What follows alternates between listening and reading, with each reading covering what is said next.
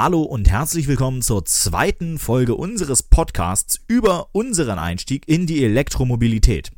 In der letzten Folge ging es bereits darum, meine Freundin so grundsätzlich von Elektromobilität zu überzeugen, aber das ist natürlich nicht, ich sage jetzt mal, bedingungslos. Denn ganz ehrlich, der Hauptgrund für ein Elektroauto ist nicht etwa die bessere Umweltbilanz des Autos. Ich meine, klar, das ist auch ein netter Aspekt und eigentlich auch ein sehr wichtiger Aspekt.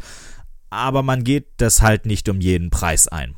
Und dementsprechend müssen halt auch irgendwie die Zahlen am Ende des Tages auf der Rechnung und auf dem Kontoauszug wieder zueinander passen.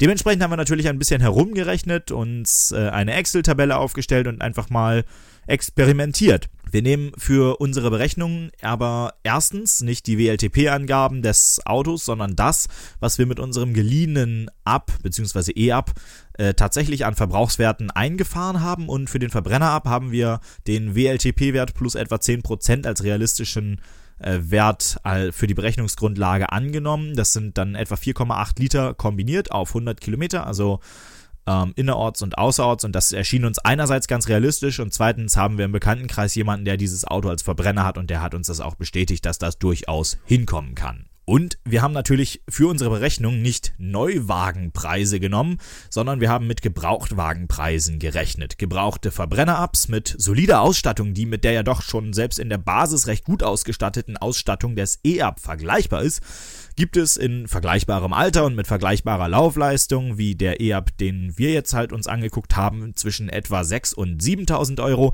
Der E-Up ist etwa 2.500 bis 3.000 Euro teurer. Günstige E-Ups gibt es also um die 9.000 Euro. Während der Elektro also, wie ja zu erwarten war, teurer in der Anschaffung ist, ist der Verbrenner teurer im Unterhalt. Die Frage ist nur, wie viel teurer ist der Verbrenner, beziehungsweise wie viel günstiger ist der Elektro. Und damit ergibt sich natürlich auch relativ schnell, wie schnell sich eigentlich die beiden Fahrzeuge praktisch egalisieren. Punkte, an denen der Elektro Geld spart, gibt es grundsätzlich ziemlich viele. Angefangen von der aktuellen Kfz-Steuerbefreiung, die uns etwa 48 Euro jährlich spart, einer knapp 200 Euro günstigeren Versicherung, wobei das natürlich ganz stark davon abhängt, welche Schadensfreiheit der Halter aktuell hat, aber zumindest bei uns kommt die Zahl in etwa hin. Äh, in der Wartung spart der Elektro etwa 80 Euro jährlich durch fehlende Ölwechsel und derartiges. Alle zwei Jahre spart man für die Abgasuntersuchung beim TÜV auch noch einmal 15 Euro im Jahr, also 30 Euro alle zwei Jahre macht ja 15 Euro im Jahr. Ähm, weiterer wesentlicher Punkt, äh, in dem der Elektro spart, ist natürlich auch so ein bisschen der Verbrauch. Ne? Das hängt natürlich davon ab, wie viel man fährt und davon ausgehend, dass meine Freundin etwa 10.000 Kilometer jährlich, und zwar primär im Nahverkehr mit dementsprechend häufig Strom aus der eigenen Steckdose fahren wird, ähm, bräuchte ein äh, Benziner in einem vergleichbaren Szenario etwa 480 bis 500 Liter Benzin im Jahr. Äh, bei einem von uns zum aktuellen Zeitpunkt der Rechnung angenommenen Preis von 1,35 äh, je Liter, was jetzt Ende Januar definitiv schon quasi ein Kampfpreis wäre, äh, wären das also etwa 650 Euro im Jahr für Kraftstoff. Der Elektro würde bei unserem Verbrauch während der Probefahrt etwa 1500 Kilowattstunden verbrauchen. Ähm, bei unserem aktuellen Stromtarif zu Hause, bei dem wir aktuell rund 27 Cent, also eigentlich sind es 26,7 Schieß mich tot Cent je Kilowattstunde zahlen, wären das also roundabout 407 Euro. Macht also auch nochmal eine Ersparnis von immerhin rund 240 Euro.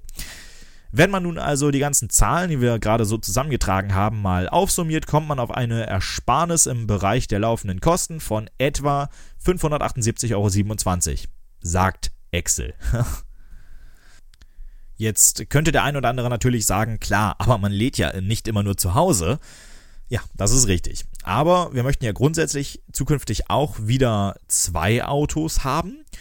Und von daher ist es eigentlich nicht ganz unrealistisch, dass wir deutlich über 95 Prozent zu Hause laden. Und zu der Frage, was das Laden unterwegs eigentlich kostet, da kommen wir gleich noch zu, wenn es so ein bisschen um die Ladetarife geht.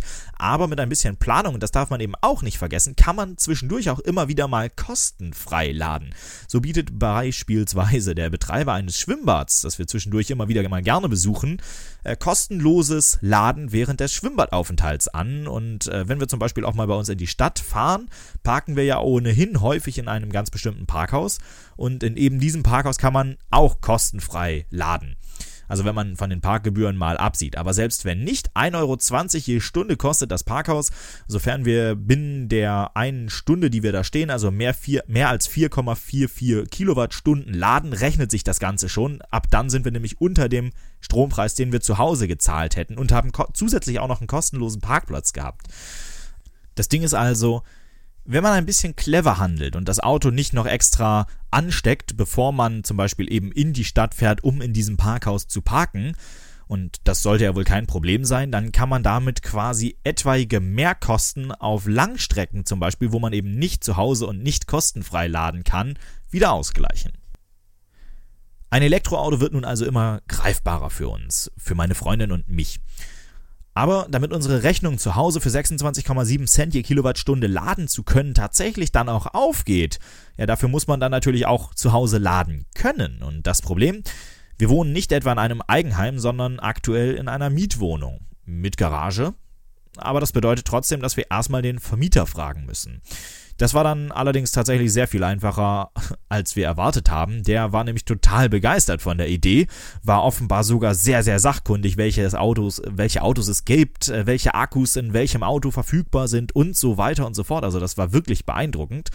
Äh, der wäre also dabei. Besser noch, er bot uns sogar an, 50% der Installationskosten zu übernehmen. Und das war für uns absolut in Ordnung, weil das lief besser als erwartet.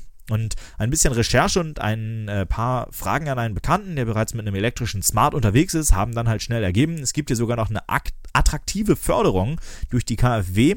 900 Euro für Installationen, die über 900 Euro kosten.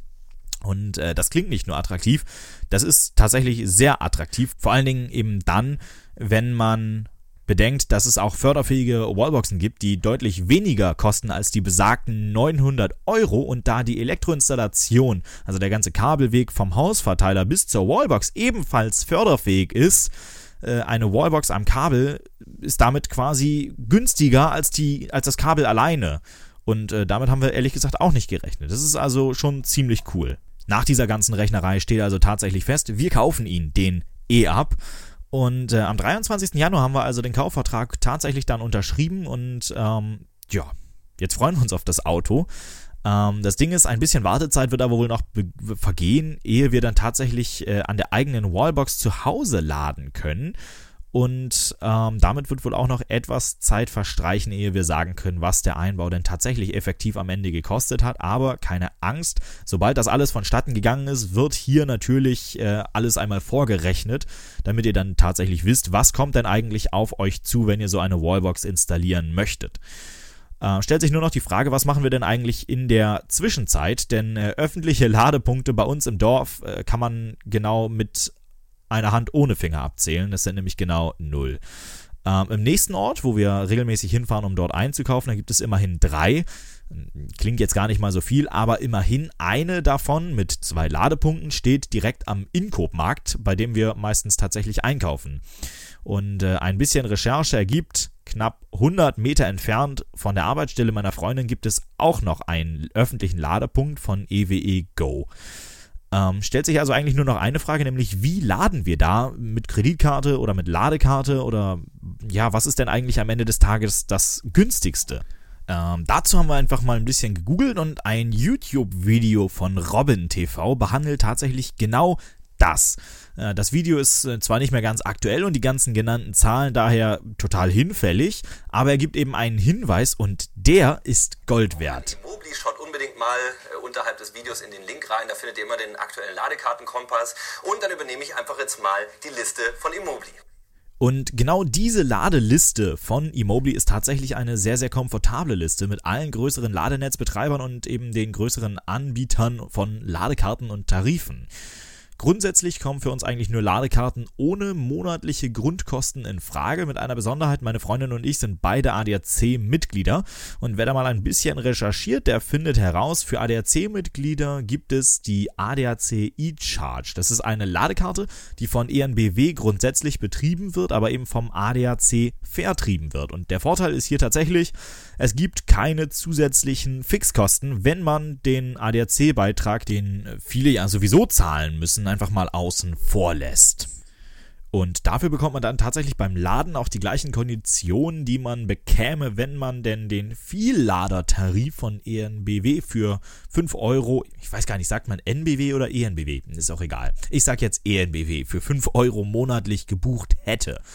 Und äh, damit gewinnt natürlich in dieser Disziplin die ADAC eCharge App, denn 29 Kilowattstunden für AC-Ladungen, also langsames Laden mit Wechselstrom und 39 Cent je Kilowattstunde für Schnellladen mit Gleichstrom, äh, das ist tatsächlich gar nicht so viel. Und damit ist der NBW oder ENBW Tarif tatsächlich auch nur 3, nee, 2,3 Cent teurer als unser Strom zu Hause. Einziges Manko an der ganzen Sache, Schnellladen mit ENBW ist zwar günstig, aber eben leider nicht an allen Säulen verfügbar. So ist man mit der Ladekarte von ENBW beispielsweise ausgeschlossen von Ladestationen von Fastnet und von Ionity, die ja beide dafür bekannt sind, dass sie ohnehin sehr, sehr hohe Kilowattstundenpreise verlangen. Wenn ich mich recht entsinne, sind das bei Fastnet 59 Cent und bei Ionity sogar 79 Cent.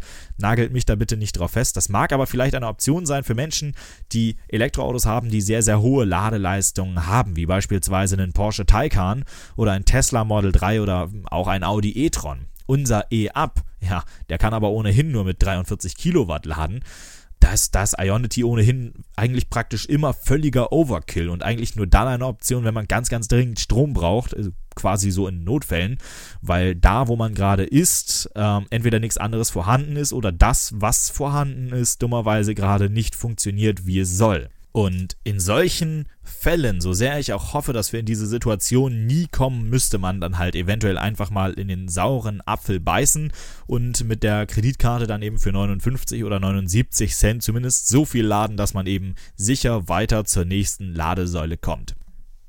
So, fassen wir also noch einmal zusammen, was wir denn jetzt eigentlich alles haben. Wir haben den Kaufvertrag unterschrieben. Unser Vermieter ist davon überzeugt, uns eine Wallbox zu installieren bzw. installieren zu lassen. Äh, wir haben zumindest eine Ladekarte, mit der wir an sehr vielen öffentlichen Ladepunkten Strom ziehen können.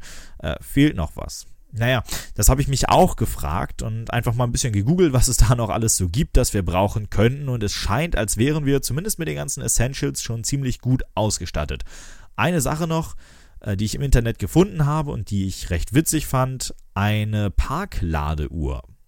Quasi eine stinknormale blaue Parkuhr, mit der die man dann einfach umdrehen kann und auf deren Rückseite man dann nicht diesen klassischen Benzinverbrauchsrechner, den ich ehrlich gesagt ohnehin nie so richtig verstanden habe, findet, sondern eine Uhr, auf der eben steht, wie lange man denn eigentlich noch lädt. Das ist äh, vor allen Dingen für einzelne öffentliche Ladepunkte am Straßenrand ja sehr, sehr interessant und relevant, denn so kann jemand, der dort ebenfalls eigentlich gerade laden möchte, einfach erkennen, ob ich äh, ohnehin in zwei Minuten wieder da bin oder ob er sich vielleicht doch lieber eine andere Säule suchen sollte. Sicherlich, das ist auch irgendwie einfach nur so ein bisschen so eine Behelfslösung.